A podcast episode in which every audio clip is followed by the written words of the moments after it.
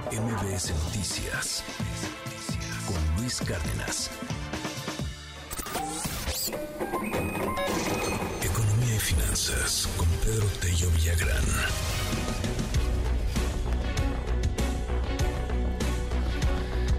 El Servicio Meteorológico Nacional informó que una circulación anticiclónica a niveles medios de la atmósfera mantendrá la tercera onda de calor, generando ambiente caluroso muy caluroso, de, bueno, de caluroso a muy caluroso, o sea, calor hijo de su ajá, en el territorio mexicano. Destacó que podrían superarse 45 grados en Sonora, Coahuila, Nuevo León, Tamaulipas, San Luis, Veracruz, Tabasco, Campeche y Yucatán.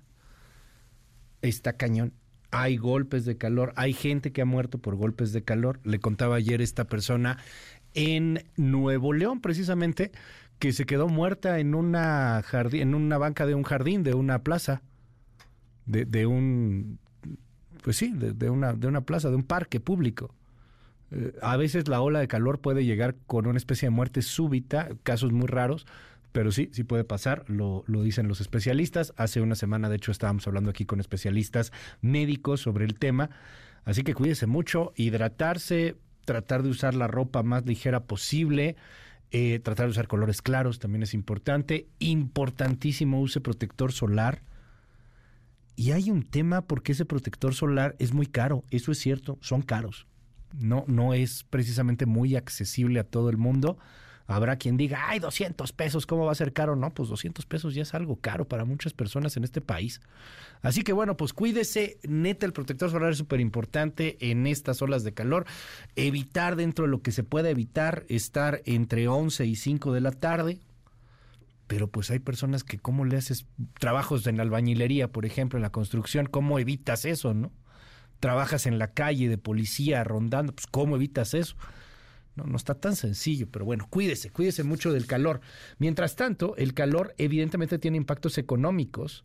Eh, hay, hay cosas ahí eh, importantes que se están generando eh, debido a estas altas olas de calor en el, en el país me enlazo en estos momentos con Pedro Tello, porque bueno, también hay información importante y, buena en torno a la, inflación, con la baja más de lo esperado en la primera quincena de junio. ¿Cómo estás, querido Pedro? Muy buenos días. Luis, buenos días. Qué gusto saludarte a ti y también a quienes nos escuchen. Sí, en efecto, eh, mañana abordaremos justamente el impacto económico que tiene el calor en la compra, particularmente, Luis, de ventiladores de aire acondicionado y próximamente para quienes lo adquieran hoy sobre el consumo de luz. Pero hoy ocupémonos de la inflación. Claro. Porque los datos que recién acaba de dar a conocer el INEGI, Luis, son bastante, bastante alentadores.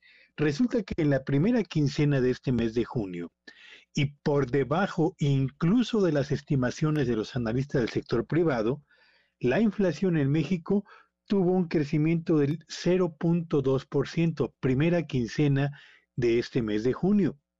Con este resultado, Luis Auditorio, la inflación medida en forma anual, es decir, de la primera quincena de junio del 2023 a la primera quincena de junio del año 2022, acumula un crecimiento del 5.18%, que es, por cierto, la inflación más baja desde la primera mitad de marzo del año 2021. Es decir, tenemos en este momento la inflación más baja en los últimos 27 meses, contra lo que sucedía hace exactamente un año, cuando a mediados de junio del año 2022 teníamos la inflación más alta en las últimas dos décadas. Ahora, seguramente quienes nos están escuchando van a decir, bueno, pero esos datos nada tienen que ver con lo que está ocurriendo a mi alrededor a la hora de comprar la despensa o a la hora de atender el pago de los servicios que habitualmente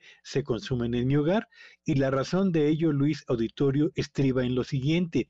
Mientras la inflación anual, insisto, se ubicó en 5.18%, el incremento en los precios de alimentos y de bebidas, particularmente con este asunto del impacto de la ola de calor, alcanzó en el mismo periodo un crecimiento del 10.6%, es decir, el doble. Eh, aumentan al doble los precios de alimentos y bebidas del crecimiento reportado por la inflación en función de los datos que el día de hoy dio a conocer el INEGI. Y esto tiene que ver además, Luis Auditorio, con otra información que me parece que es importante. ¿Qué productos han aumentado de precio en los primeros 15 días de este mes con mayor intensidad? Bueno, fundamentalmente el jitomate, lo que hace algunos años llamaba el entonces eh, secretario de, no, más bien el gobernador del Banco de México, el señor Guillermo Ortiz, el efecto pico de gallo, porque el, jitomate entonces, la cebolla entonces y el chile eran los productos que más aumentaban en sus precios, pues ahora en la primera quincena de este mes de junio, el jitomate está entre los productos que encabezan la mayor carestía y en el otro extremo están eh, productos y servicios que son de gran importancia para el consumo de las familias mexicanas. Hablo del huevo, que ha tenido un descenso en su precio por fin del 7.19%. El gas doméstico que se consume en 8 de cada 10 hogares en México también retrocedió en su precio 3% y el limón, por fin el limón vuelve también a retroceder casi un 9% en la primera quincena de este mes de junio. Así que una buena noticia, la inflación se desacelera no ocurre lo mismo con los productos alimenticios industrializados ni con las bebidas, que aumentan al doble, pero por fortuna productos puntuales como los que acabo de señalar están empezando a retroceder en su precio, lo que sin duda alguna favorece la economía de eh, millones de hogares en todo el país, Luis. Pues una buena, ¿no? Una buena al fin. Eh, creo que esta sí es una que impacta muy poquito, también hay que decirlo, el 7% no es un retroceso tan eh, eh, amplio como el que esperábamos con el caso del huevo, que llegó a subir pues casi al doble, ¿no? En algún momento, querido Pedro, pero bueno, una buena, aunque sea.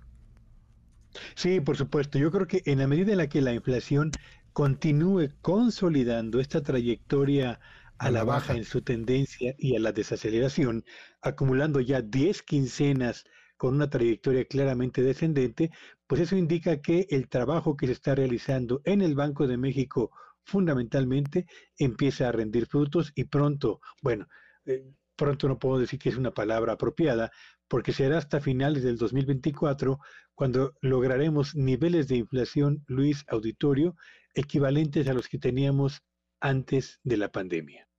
Gracias, querido Pedro. Te seguimos en tu red. ¿Cuál es?